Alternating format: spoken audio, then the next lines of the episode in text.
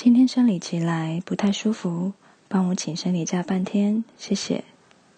一边忍着疼痛，一边熟练的打着赖的讯息，请公司同事帮忙丢假单，然后继续蜷着身子在床上睡去。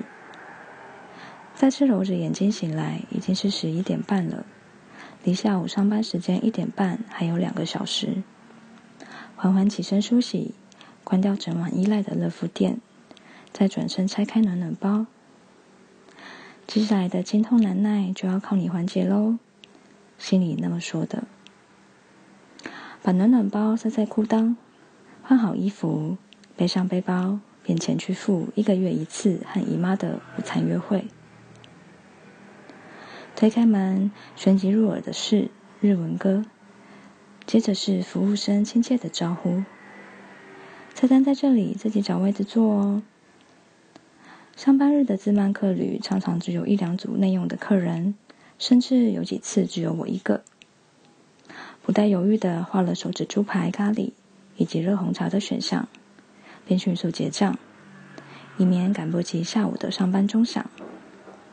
约莫十五分钟后，餐点上桌，赶紧先喝上一口热热的醇厚红茶，整个身体像有一股暖流般流过，顺利的开启了今天的第一餐。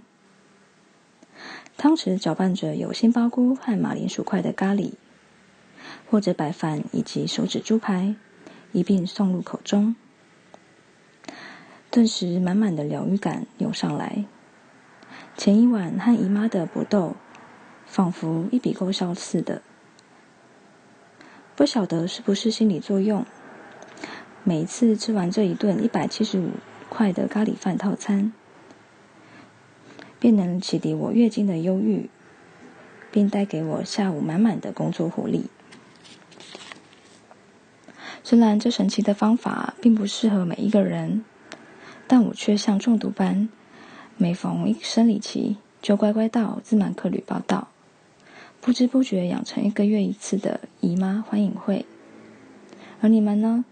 面对生理期有什么样特别的仪式吗？